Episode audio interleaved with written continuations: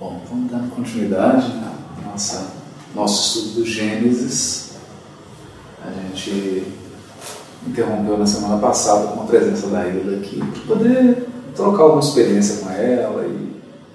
Mas foi tão interessante que ela acabou trazendo elementos que se conjugaram, que a gente já estava estudando e, e foi direto ao, ao ponto, ao objetivo. Falou da comunhão com Deus, dessa presença de Deus em tudo, principalmente dentro de nós. Né?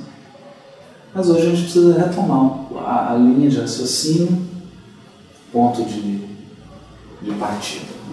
E nós estávamos fazendo uma leitura de alguns recortes extraídos da obra do Kardec, que falam sobre a criação, sobre o conceito de universo, sobre a ideia de fluido vital, de fluido cósmico, que é um conceito fundamental, e de perispírito.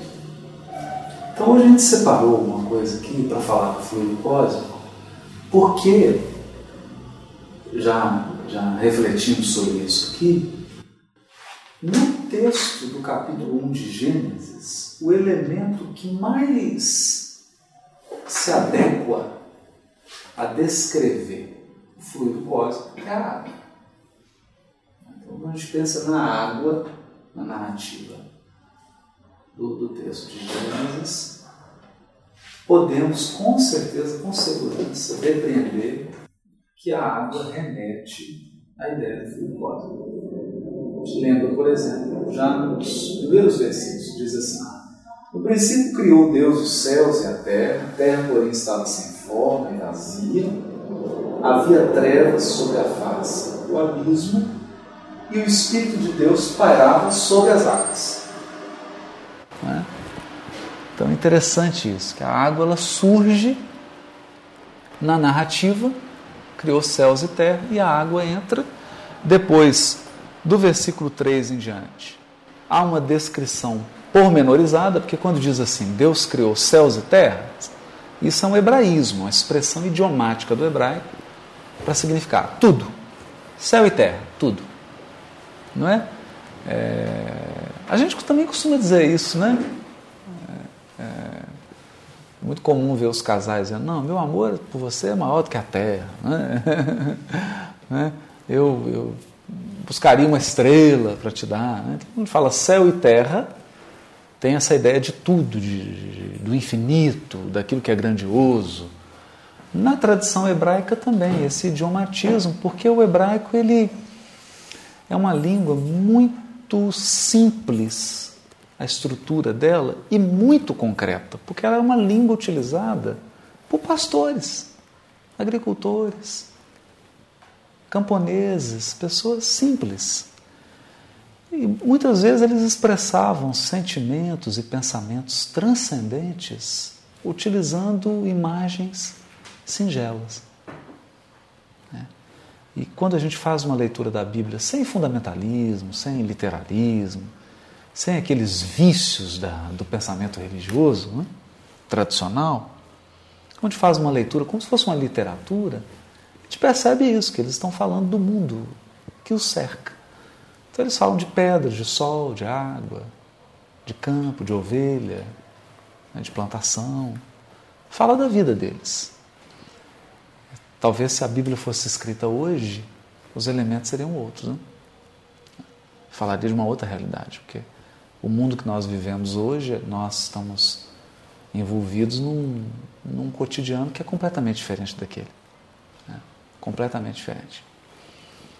Mas o certo é que, ao falar de experiências transcendentais, e a Ila falou muito bem disso aqui na reunião passada, principalmente dessa experiência da, da unidade com o Pai, da unidade com Deus, aquele momento em que você se confessa como alguém que não sabe o que fazer? Senhor Honório dizia muito isso, né? O grande momento da comunhão com Deus é quando você está numa situação que você precisa falar assim: eu não sei o que fazer, pai, me tira daqui porque com as minhas próprias pernas eu não sei. Eu não sei nenhum rumo que eu vou tomar. Né? Esse é o momento mais profundo da comunhão com Deus, porque Nesse momento a gente tem que entregar pensamento, sentimento ação e vida para Deus. E aguardar que Deus se manifeste através de acontecimentos concretos, de acontecimentos que vão ferir a nossa sensibilidade. Porque a nossa percepção ela é limitada. Ela não é uma percepção abrangente e ampla. É, basta pensar o quanto de memória nós perdemos quando encarnamos. É, essa perda da memória espiritual ela é profundamente relevante na nossa percepção. Nós estamos convivendo hoje com diversas criaturas e nós não sabemos de fato quem elas são. Né? Não sabemos os vínculos, o que, que nos ligar, nos ligou, o que, que nos liga. E, e a vida vai se desdobrando. A vida se desdobra. É como um, um, um pergaminho enrolado. À medida que você vai vivendo, a vida vai se desdobrando. E você vai tomando consciência do que é sua vida. Né? Do que, que te esperava, dos desafios que te aguarda, daquilo que você precisa educar, daquilo que você precisa desapegar, daquilo que você precisa aprender, o que, que você precisa crescer, quais são seus pontos frágeis, quais são seus pontos fortes. E nesse momento em que a criatura se sente perdida, ela, se não cair no clima da revolta, da perda da esperança, da perda da fé, que isso pode acontecer também, e se isso acontece, ela faz uma peregrinação muito dolorosa, porque ela fica por muito tempo perdida e sofrendo. Né? Mas se ela não faz isso, ela se entrega. E ao se entregar, Deus se manifesta. Mas Deus é de uma simplicidade absurda. Deus é tão simples que é por isso que a gente não enxerga Ele. de tão simples que Ele é. Né? Ele é tão simples porque ele, ele se manifesta nas mínimas coisas. Nas mínimas coisas. E são circunstâncias tão singelas que a gente duvida que Deus possa estar por trás daquilo. Então você, por exemplo, está atravessando um determinado fase da sua vida, um momento difícil, e recebe, por exemplo, um e-mail com uma mensagem. Né? E aquela mensagem te coloca num ponto de reflexão, de pensamento, de de sentimento que você nunca imaginava que entraria. O difícil é enxergar que Deus está por trás disso, porque Deus usa as próprias criaturas para socorrer as criaturas. Não, é?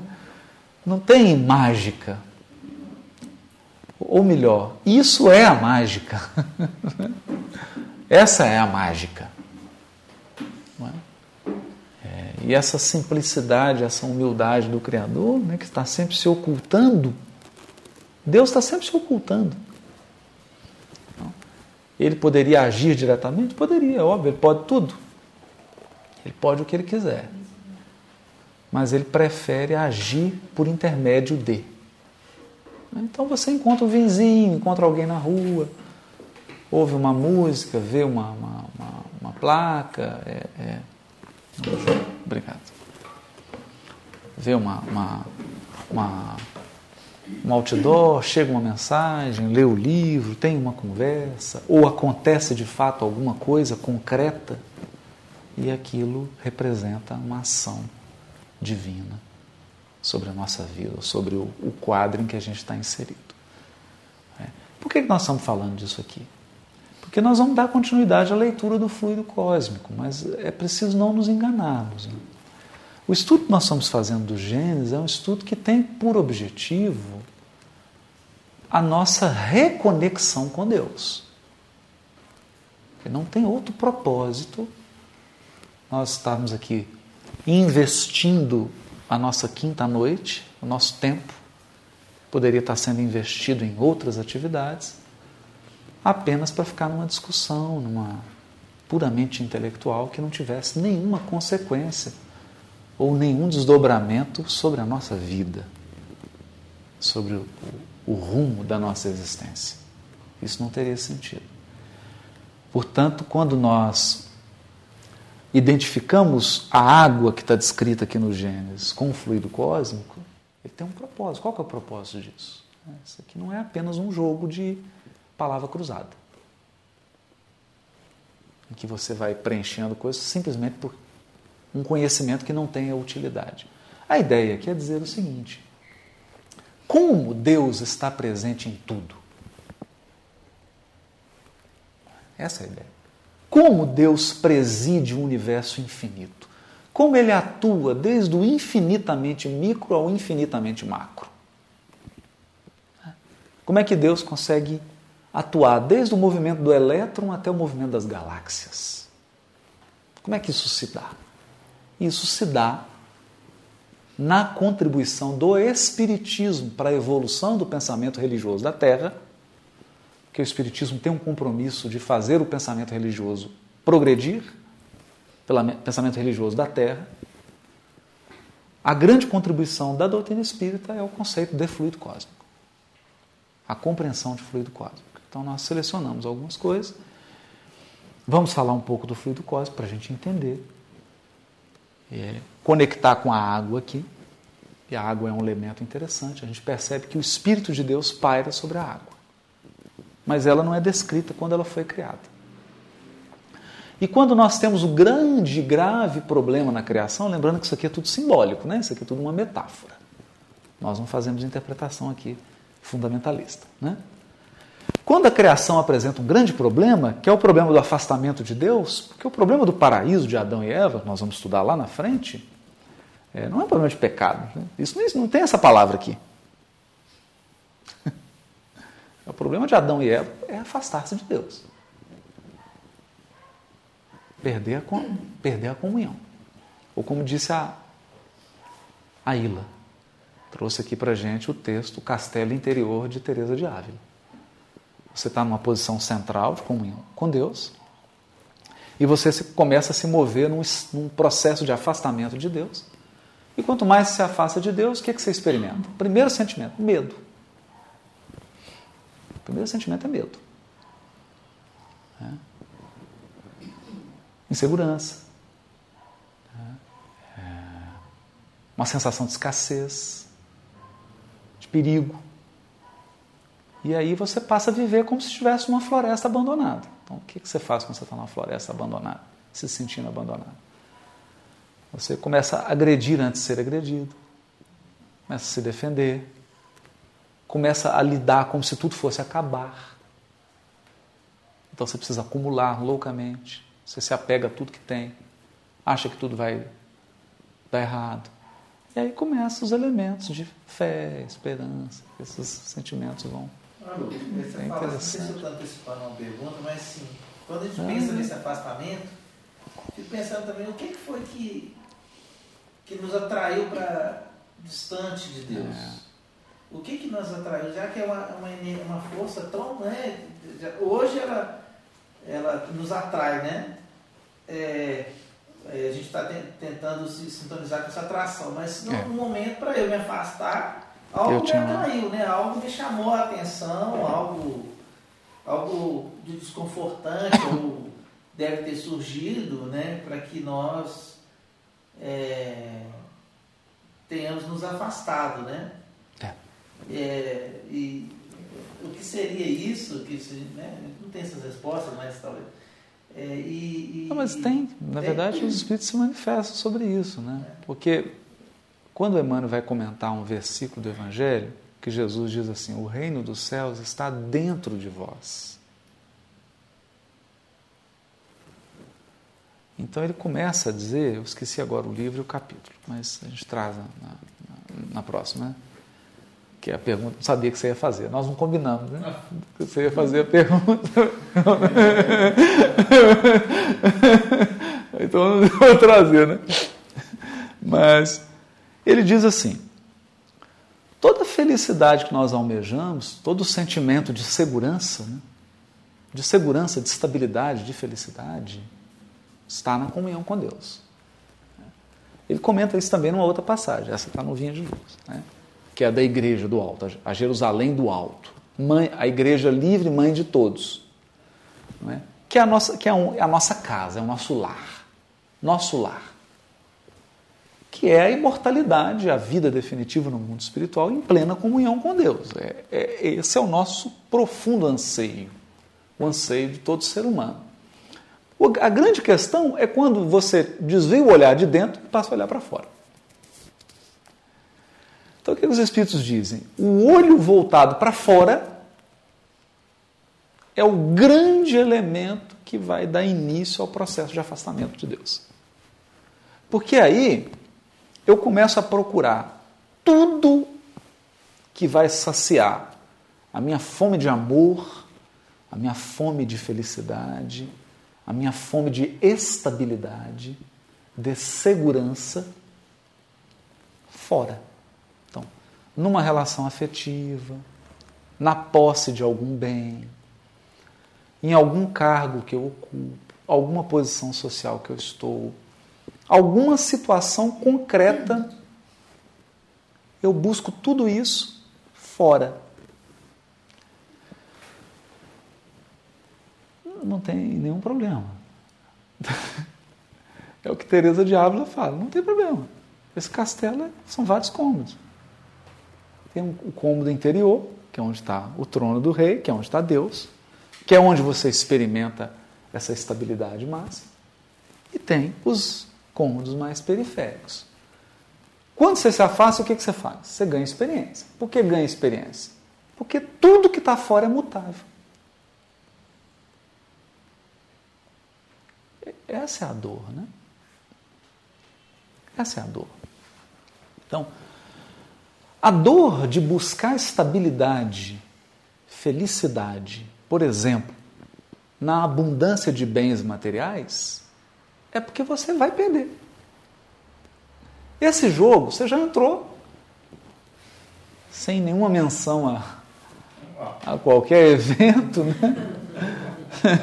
futebolístico, mas é, você já, é, já perdeu. Porque no mínimo, no mínimo, no mínimo, você vai morrer. Isso é o mínimo. No mínimo você vai morrer e todos os seus bens materiais ficam. Você vai, eles ficam. Isso é apavorante. Por quê? Os bens não ficam. É, da mesma maneira, se eu oriento toda a minha existência a partir do corpo. Em vários níveis. Né? Em vários níveis. Então, vícios ligados ao corpo, culto ao corpo, etc. Ou seja, vai chegar um momento em que você vai perder o corpo. Então, o corpo fica, você vai.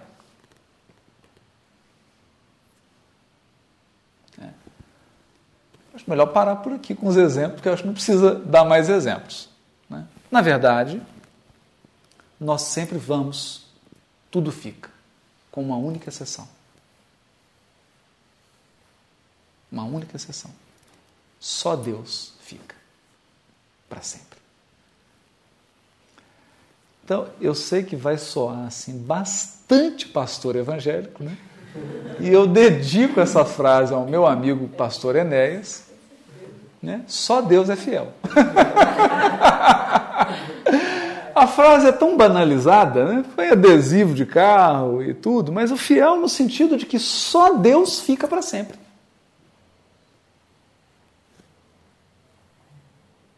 Não é?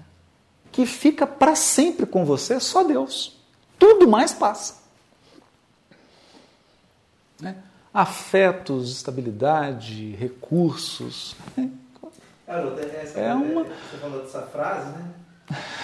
E, eu acho bacana que é, é, até além disso, né? Porque talvez para nós, graças a Deus, isso está para todos os adesivos dos carros. Aí, é, é verdade. Talvez agora, nós espíritas. Vamos olhar isso com um olhar, né? Com outro olhar, né? Você com conhece outro olhar. o meu caso lá. Na, Exato. Conta, conta aí. É, que eu estava passando um momento difícil e tal, e na minha vida, e estava indo para empresa, e chorando, sabe? Triste. Aí o motoqueiro para assim no garrafamento, para. Aí aqueles motoqueiros vão passando no meio, né? Assim.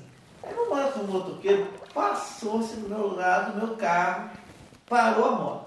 Aí tinha um ônibus, com a lataria suja. Aí ele escreveu assim, Jesus te ama.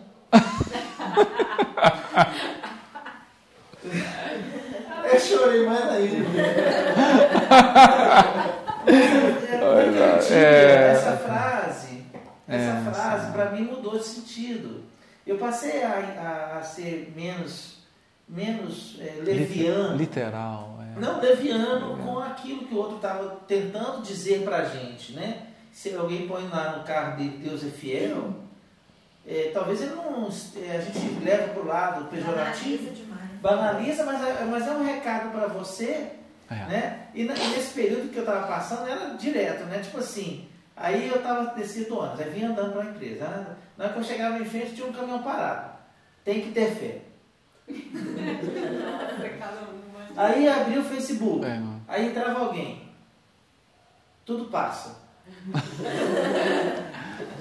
Deus está se comunicando de todos os modos, né? Eu lembro que tem um filme, agora esqueci o nome do filme, que é uma, é uma mulher que ela tem acesso a um remédio e ela começa a ter uma. O cérebro dela começa a funcionar, de repente ela fica somente. Eu esqueci o nome do filme. Não, não é um. É um livro? Que escreve livro? Não, é a mulher. É. Oh, sei que não. É, que é um, não sei se vira mulher, não sei o que acontece, agora eu estou pedindo. Sei que ela vai ficando somente, somente, somente, daqui a pouco está dominando todos os computadores, ela vê as ondas eletromagnéticas todas, começa só pensamento, né? A gente pensa Deus com todos esses recursos, né? né? Ele consegue atuar em tudo, né? Então ele não precisa de fogos de artifício. Você falou na simplicidade. Né? Na simplicidade ele chega, né? Uma frase, chega de todos os modos, né? Basta ele querer um querer dele e ele se manifesta em todos os meios possíveis. E aquilo chega em nós. Né? Mas a ideia da fidelidade de Deus é o seguinte: ele nunca te abandona. Por exemplo, você não morre junto. Não tem isso. A gente só morre sozinho. Mas com Deus. É. A hora da, da morte, você, tá, você pode estar cercado de pessoas, mas você morre sozinho. O único que está em todo o processo com você é Deus. Em todos os sentidos. Então, o afastamento é o olhar para fora. É eu procurar fora aquilo que o fora não pode me dar. Ora, isso é muito difícil. E nós não estamos querendo aqui simplificar nem baratear as coisas. Porque a evolução é um processo de desmaterialização.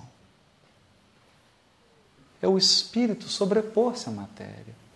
E você demora muitos séculos para que sua consciência se sobreponha à matéria. Não é assim tão simples. A nossa identificação com a linguagem, com o mundo material, com os recursos do mundo material, eu não falo recurso financeiro, todos os recursos do mundo material. Por exemplo, vou dar um exemplo simples, não é? Qual de nós estarias treinado a chegar numa esfera agora superior e não usar a palavra para se comunicar? Qual de nós está habilitado a isso? Nós não temos habilidade nisso. E isso é desmaterialização, porque nós ainda precisamos de uma língua, de um palato, de dente, de corda vocal para comunicar. E nós não sabemos ainda nos comunicar amplamente, como fazemos com a fala. Quer dizer, nem todos, né? nem todos, né? Mas não sabemos com tanta habilidade utilizando outros recursos. Por exemplo, você comunica com os olhos, né? comunica com gestos, comunica com silêncio. Mas são recursos mais desmaterializados. Então, desmaterializar-se e voltar para o profundo do ser, do interior, que a Ilha trabalhou bem aqui, que é o processo de comunhão com Deus, é difícil, né? Então, é... então o nosso objetivo ao falar do fluido cósmico aqui é caminhar nessa direção. Para que, a gente, para que a nossa fé seja raciocinada. Para que a gente consiga ter fé porque é uma fé capaz de ler no livro da natureza. Fazer comparações.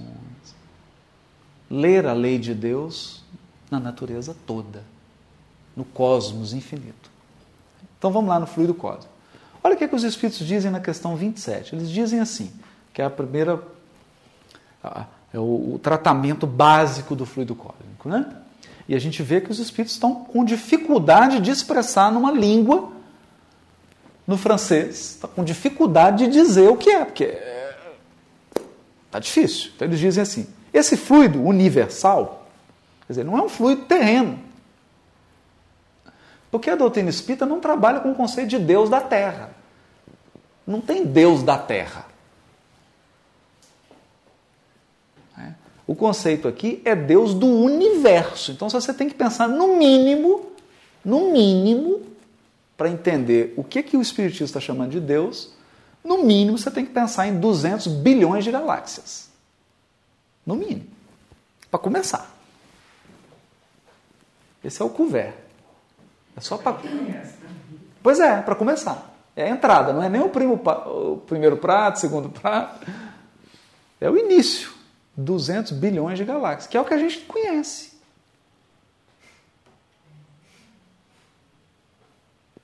Eu nem sei se posso falar conhece, né? Tem notícia. Então, eu, por isso falo, esse fluido universal, quer dizer, está, é, no, é um fenômeno universal universal, ou primitivo, ou elementar, no sentido de que ele, ele é o elemento primordial e básico de tudo.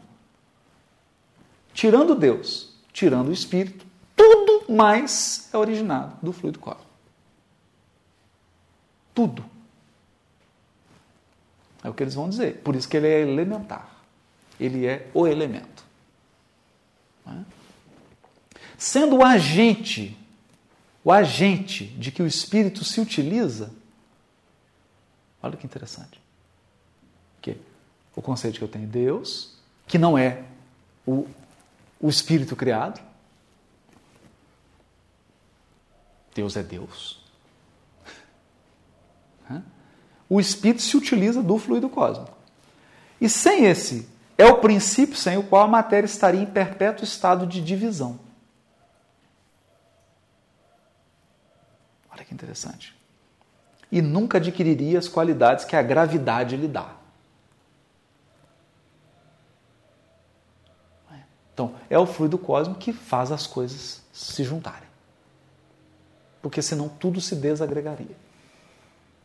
Então, se eu observo um átomo, é alguma coisa se juntou. Então, juntaram-se elétrons, prótons, nêutrons, básico, né? não vou nem falar de partícula. Prótons, elétrons, nêutrons se juntaram para formar uma estrutura, que é um átomo. Os átomos se juntam, formam moléculas, moléculas se juntam, formam substâncias, substâncias se juntam e vão formando coisas. O que, o que, que junta essa coisa? É o fluido quadro. Por isso que a lei é de amor. A lei é de amor. A lei é de juntar, não é de separar. Separar no sentido de desagregar. Não é? É no sentido de conectar. Tudo está conectado pelo fluido cósmico. Então é interessante, a questão 27. Mas aí depois eles desenvolvem mais na questão 27A. Ele fala assim, que o Kardec começa a perguntar, ele fala: dissemos que ele, o fluido cósmico, é suscetível de inúmeras combinações.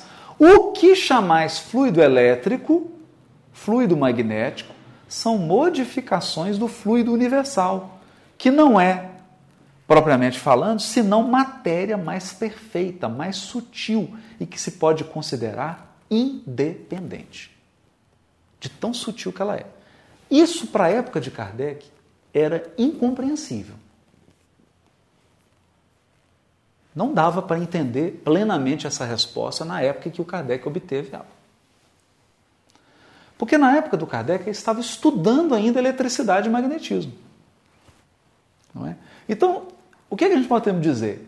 Você quer ter uma experiência básica de fluido cósmico, uma bem primitiva mesmo, bem material, põe o dedo na tomada. É uma, é uma experiência mais grosseira de fluido cósmico que a gente pode ter. Tomar um choque. Que a eletricidade é uma materialização grosseira do fluido cósmico. Agora vocês imaginam. Nós estamos aqui fazendo o estudo do Gênesis e está sendo transmitido. Como? A câmera está captando aqui, está transmitindo por onda eletromagnética que está viajando. Tem gente em outro lugar do mundo agora assistindo. A onda eletromagnética é uma materialização grosseira do fluido cósmico. Grosseira. Então já dá para a gente perceber. Né? Os cientistas agora já estão trabalhando, né? A Ilha até comentou aqui, conceito de energia escura, matéria escura. E o que, que eles já perceberam? Olha, essa matéria nós não conhecemos, porque ela não tem nenhuma das propriedades da matéria. Por exemplo, ela não sofre o efeito da gravidade.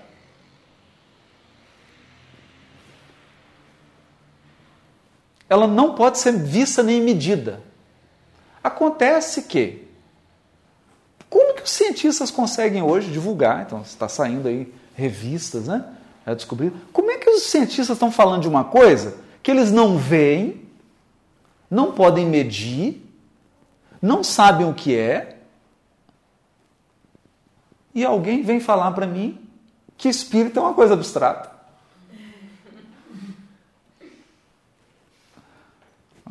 Mas a conclusão é que 96% do universo é essa coisa.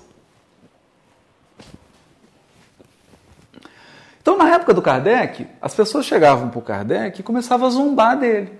Que elas diziam assim: Eu sou materialista. Eu só acredito na matéria. Aquilo que eu posso tocar, cheirar, lamber, ouvir, sim, só em coisas concretas. Só que hoje 96%, 96% do universo é algo que não tem nada disso. Significa que o mercado para materialista está muito difícil. Não está fácil ser materialista. Muitas pessoas estão desistindo. Está quase impossível ser materialista nos dias de hoje. Impossível. E aí nós. Por isso que os espíritos estão falando. Olha, ela é o que chamais fluido elétrico, fluido magnético, são modificações do fluido universal. Porque ele é uma matéria muito mais perfeita, muito mais sutil. Você imagina uma coisa mais sutil do que uma onda eletromagnética? É. Bom, aí o Kardec vai falar de ponderabilidade. Gente, são perguntas.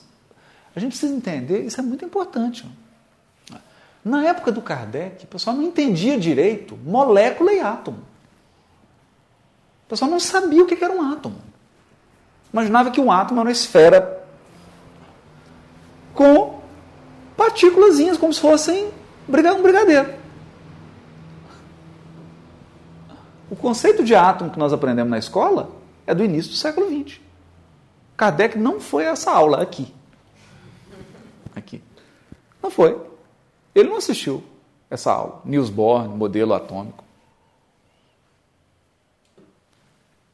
É? Interessante isso. Não tinha conceito de molécula, não, não se conhecia a fundo como se conhece hoje. Você sabe estrutura de moléculas, estrutura de não, não tinha microscópio para isso. Você não tinha um microscópio eletromagnético que pudesse você ver uma molécula. Nunca ninguém tinha visto. Então eles acreditavam que matéria é aquilo que você pega. Ponderabilidade. Então Kardec pergunta: qual é o atributo essencial da matéria? É a ponderabilidade? É a possibilidade de eu tocar? Aí os espíritos respondem: da matéria como a entendeis. Sim. não porém da matéria considerada como fluido universal. A matéria etérea e sutil que constitui esse fluido vos é imponderável. Nem por isso, entretanto, deixa de ser o princípio da vossa matéria pesada. Então, o que você está tocando aí, hoje a gente sabe que ninguém. Sabe, pode dar essa notícia? Ninguém toca nada. Nós não tocamos nada. Você não pega nada. Na verdade, quando a minha mão está pegando esse livro aqui, eu não estou pegando esse livro.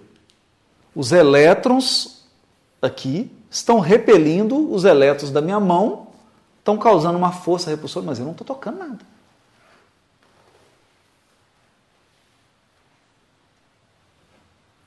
Não tem toque. Você não toca nada. É tudo energia, atrativa ou repulsiva.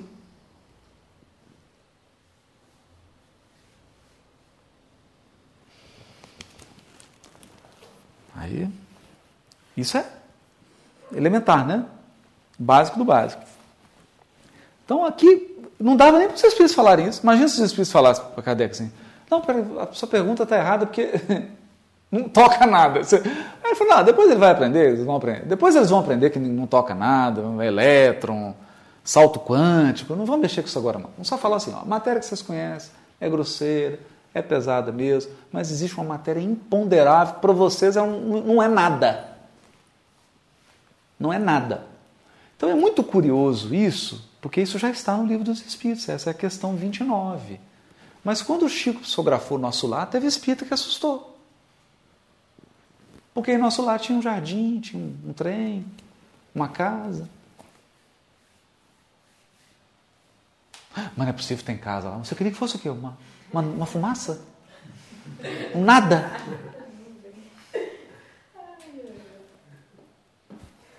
Não é? E tanto a matéria vai se sutilizando, sutilizando. Então você chega lá num mundo de espírito puro, tem salão, auditório, casa.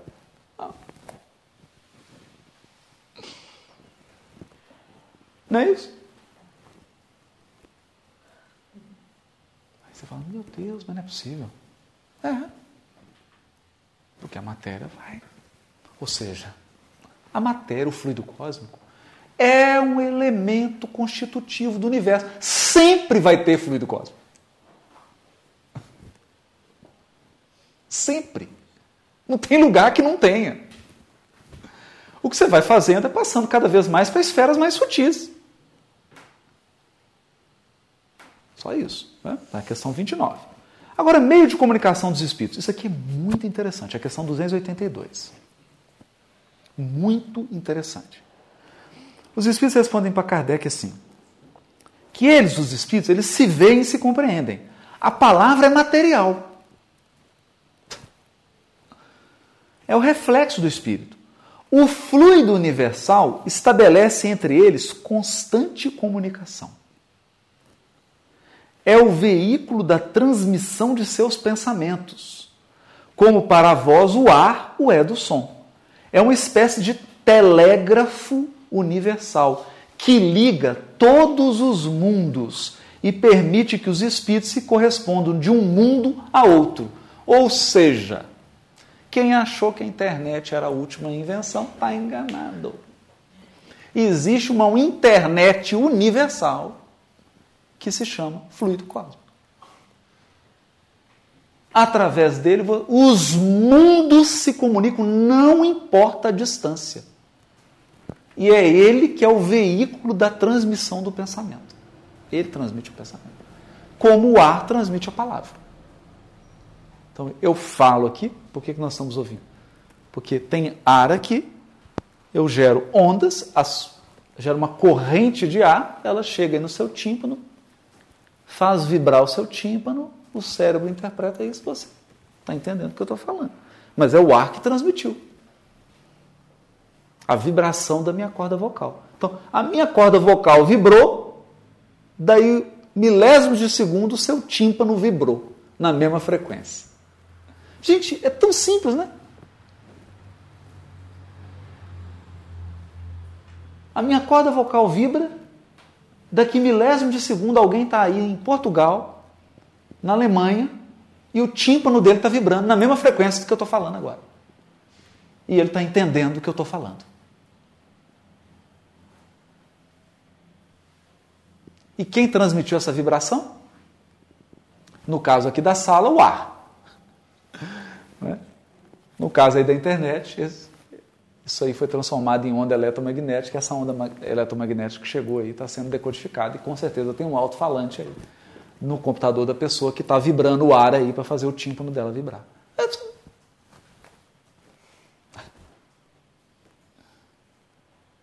E a gente não pensa nisso, né? O fluido cósmico, então, é um meio de comunicação dos espíritos. O Kardec vai mais longe, na questão 455, quando ele vai falar de sonambulismo. Uma coisa muito interessante, né? A gente, quando fala sonâmbulos, precisa tomar um cuidado aqui, quando a gente lê sobre sonâmbulo no livro dos fica pensando que a pessoa que acorda de noite fica andando pela casa. Não é isso, né? Eles, o sonâmbulo é um médium inconsciente, né?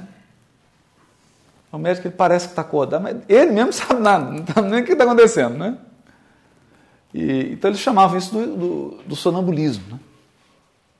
Então o, sonâmbulo tinha um estado de, de inconsciência tão grande, mas ele era capaz de entrar em contato profundo, né?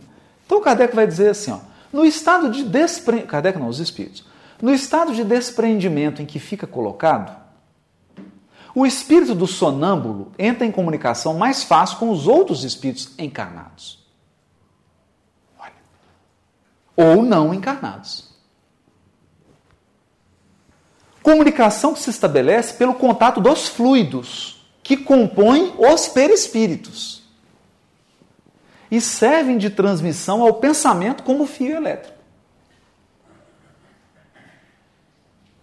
Olha que interessante.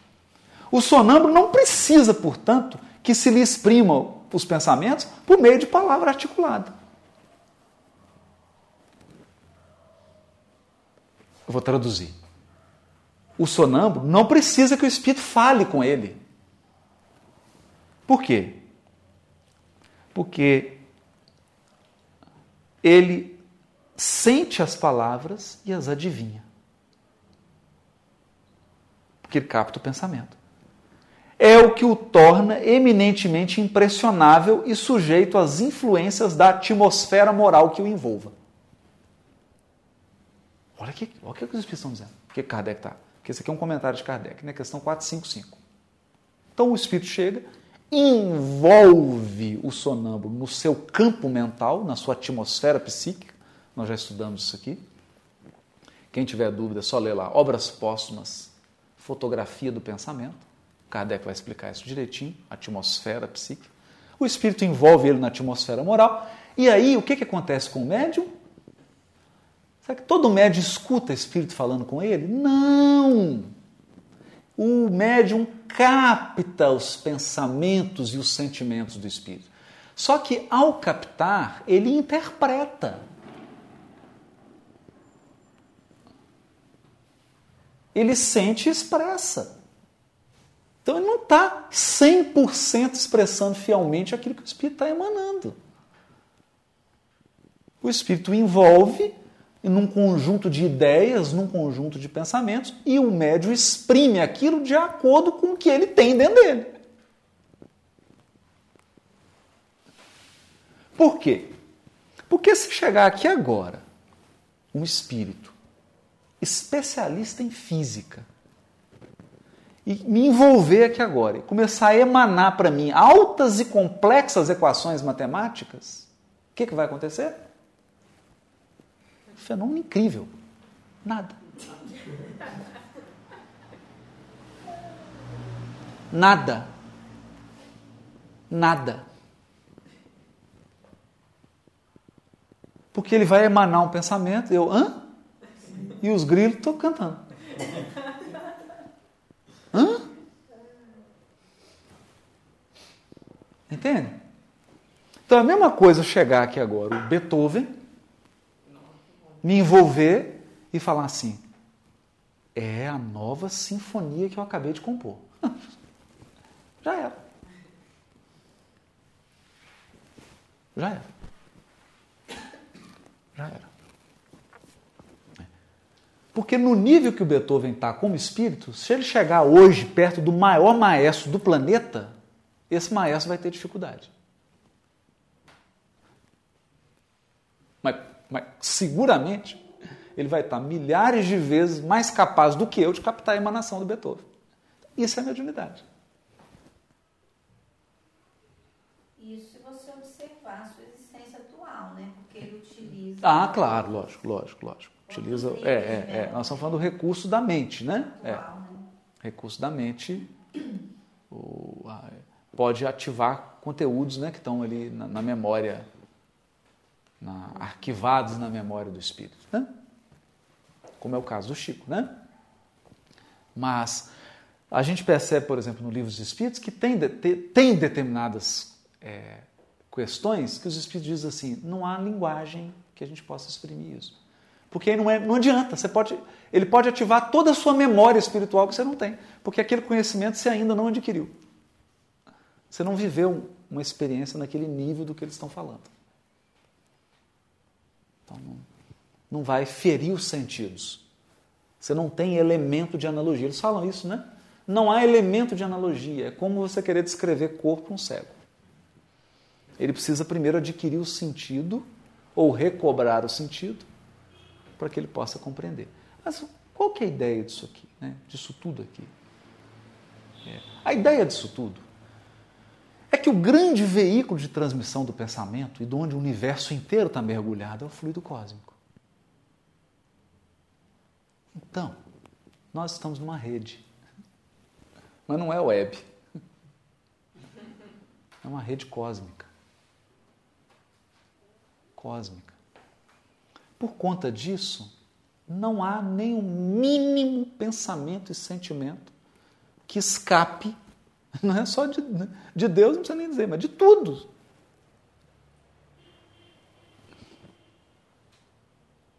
Para os espíritos superiores, você não precisa falar nada.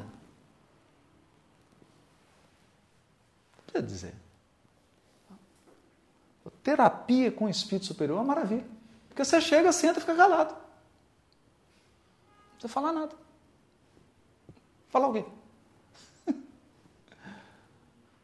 Para que falar?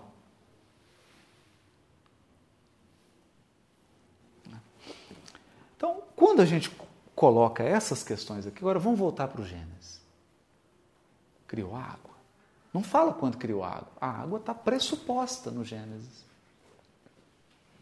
O que o Gênesis vai contar é a separação da água.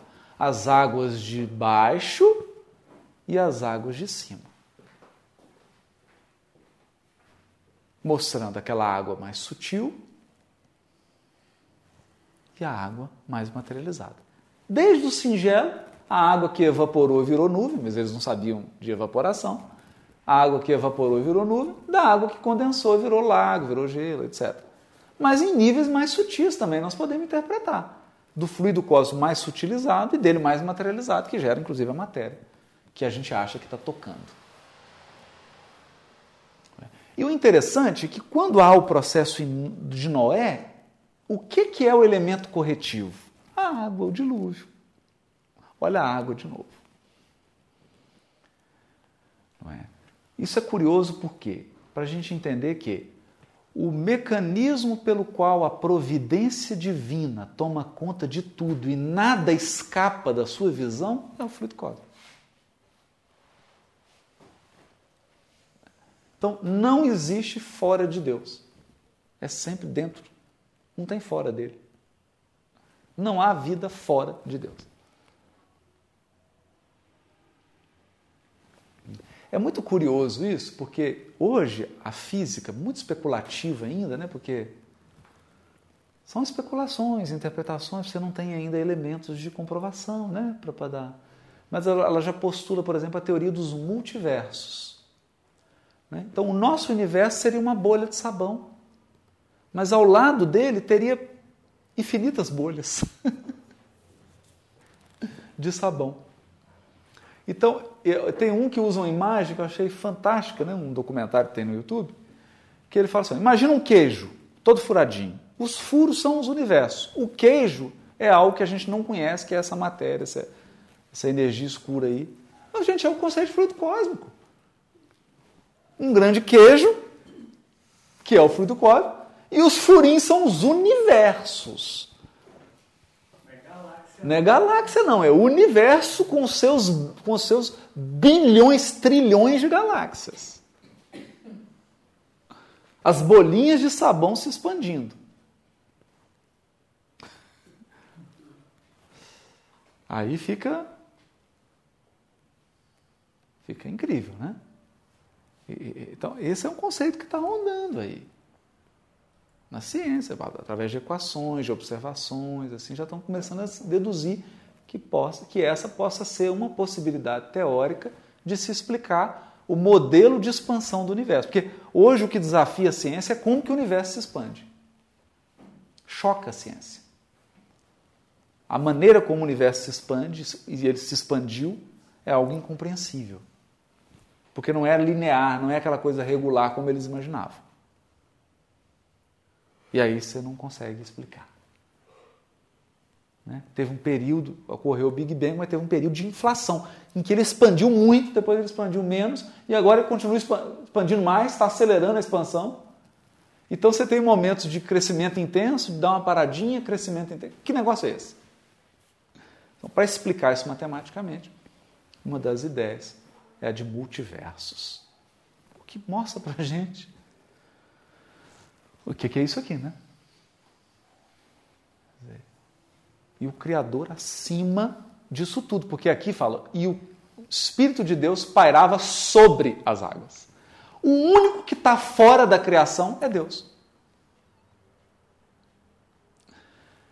Fora e absolutamente dentro. Mas isso é paradoxal. É. Tudo se refere a Deus. É paradoxal. Você já falou aí, mas a coisa também tem uma comparação com isso. Né? Tudo que é, né, tudo que é criação imerso ali naquela água, né? Exatamente. E, Exatamente. E ele estava entre as duas, né? Exatamente. Entre as duas. Ele estava entre as duas. Curioso, muito interessante isso, né? Então são simbologias profundas, né? Só para lembrar o pessoal que a gente não deve fazer a interpretação literal da Bíblia, né? Diz que na arca entrou um macho, uma fêmea, um casal de cada espécie, né? menos dos peixes, né? Nossa.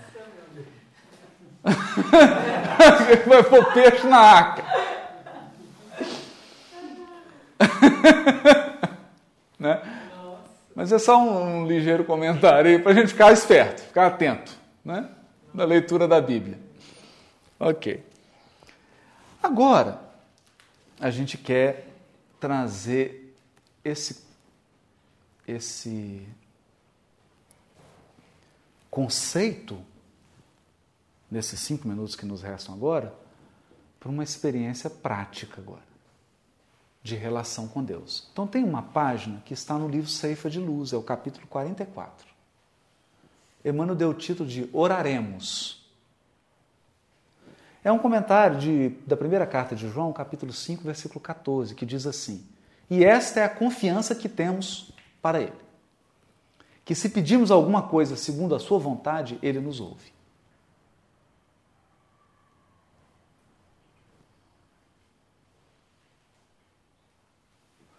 Aí o Emmanuel comenta: exporemos em prece ao Senhor os nossos obstáculos. Então você entra em prece e fala: oh meu Deus, está acontecendo isso, isso, isso. Pedindo as providências que se nos façam necessárias à paz e a execução dos encargos que a vida nos delegou. Porque todos nós temos encargos que a vida nos trouxe. Aí você fala, como é que eu vou cumprir isso? Eu preciso, está acabando o dinheiro, está acabando isso, está sem recurso. Ah, está precisando disso, estou doente, não é? Entretanto, suplicaremos também a Ele nos ilumine o entendimento, para que lhes saibamos receber dignamente as decisões. receber dignamente as decisões. Porque, e se ele disser não? E se ele disser talvez? E se ele disser só 20%? Só 40%? Será que nós teremos dignidade para receber? Né? Não nos esqueçamos de que a nossa capacidade visual abrange mais ou menos, unicamente, o curto espaço dos 60 segundos de um minuto. A gente não vê nada. Emmanuel está dizendo assim: a nossa visão espiritual é de um minuto. Enquanto que o Senhor, que nos acompanhou as numerosas existências passadas, existências que conservas agora na terra temporariamente esquecidas, nos conhece o montante das necessidades de hoje e de amanhã.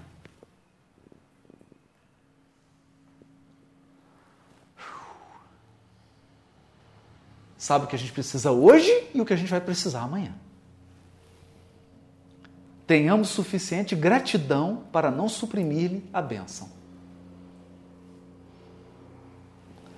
A providência divina possui os recursos e os caminhos que lhe são próprios para alcançarmos.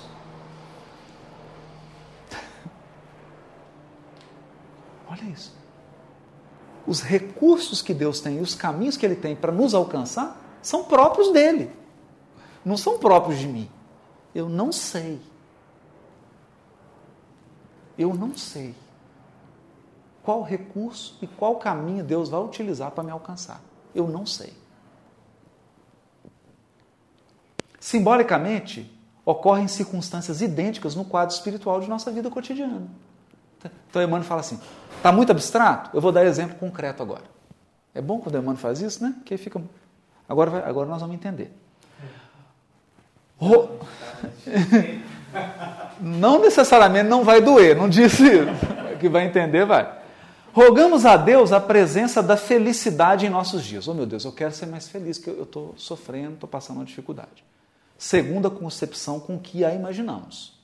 Porque Deus respeita a nossa concepção de felicidade. Mas somos, via de regra, portadores de certos defeitos que nos impediriam de acolhê-la sem agravar as próprias dívidas. Então não é que Deus não quer te dar o que você está pedindo. Mesmo ele sabendo que o que você está pedindo é limitado. Mas o pensamento é o seguinte: como nós temos certos defeitos, se ele conceder isso agora, se ele conceder agora, isso vai agravar os nossos débitos. Então o que, que ele faz? Nega. Ah, não. Não vai ser bom. Eu vou ler. Aí Deus, em muitos casos, nos envia primeiramente o espinho da provação, que nos faculte a experiência precisa para recebê-lo em momento oportuno. Como determina o recurso operatório para o corpo doente antes que se lhe restaure a saúde. Então, você pediu. Ele fala assim: sim. Treme se Deus responder sim, pode começar a chorar. Porque primeiro ele vai te preparar para receber. Então você fala assim: Eu quero saúde. Vamos seguir. O corpo você fala: Eu quero saúde. Ele fala: Você quer saúde? Ok. Oraremos sim. No entanto, é imperioso, em matéria de petição, rogar isso ou aquilo ao Senhor sempre de acordo com a sua vontade, porque a vontade do Senhor inclui invariavelmente a harmonia e a felicidade de nossa vida. Então, o que, que o irmão está dizendo aqui? Você pede saúde? Ele manda aqui, essa, eu estou pegando, está faltando um pedaço aqui na mensagem. Peguei da internet, está faltando um pedaço. O pedaço que está faltando aqui ah, aqui, ó, achei. Quando encarnados no plano físico, se na posição de enfermos, costumamos implorar do céu a dádiva da saúde corpórea, na expectativa de obter um milagre. Você fala, eu quero saúde, como se Deus chegasse aqui e falasse assim: pronto, você tem mais dois pedidos. Eu sou o gênio da lâmpada. Só que não é assim. O céu nos responde, responde, fala, você quer saúde? Ok, vou te preparar para ela. Manda um bisturi que nos rasgue as entranhas de maneira a reconstituir-nos o equilíbrio orgânico. Simbolicamente, ocorrem circunstâncias idênticas no quadro espiritual de nossa vida cotidiana. Você está pedindo algo, Deus fala, eu te dou. Eu te dou. Só que primeiro você vai ter que ser operado. Melhorar, piorar para melhorar. Piorar para melhorar. Aí vem o bisturi, você passa por uma cirurgia, convalescença, vai, você fala assim, dessa vez eu vou morrer. Passa pela aprovação. Aí você está preparado e recebe o que você pediu. O problema é que a gente esquece do que pediu, né?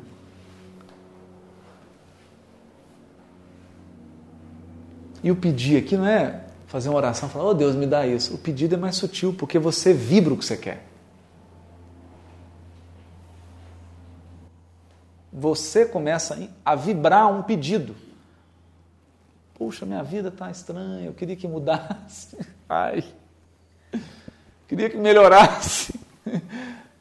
É isso mesmo que você quer? Sim! Você, você troca a sua vida por outra? Sim! Está ouvindo, né? É. Aí vem a situação, revira tudo. Quando você vê, você já está num novo piso, já está numa nova experiência, porque você foi atendido, mas isso passou por uma crise.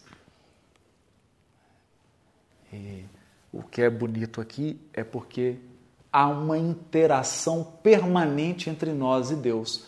Mas Deus é inteligência infinita. Então, ao responder e ao nos atender, Ele é infinitamente inteligente, mas acima de tudo, infinitamente amoroso. E como diz Emmanuel, é sempre a nosso favor, ainda que de momento pareça contrário a nós.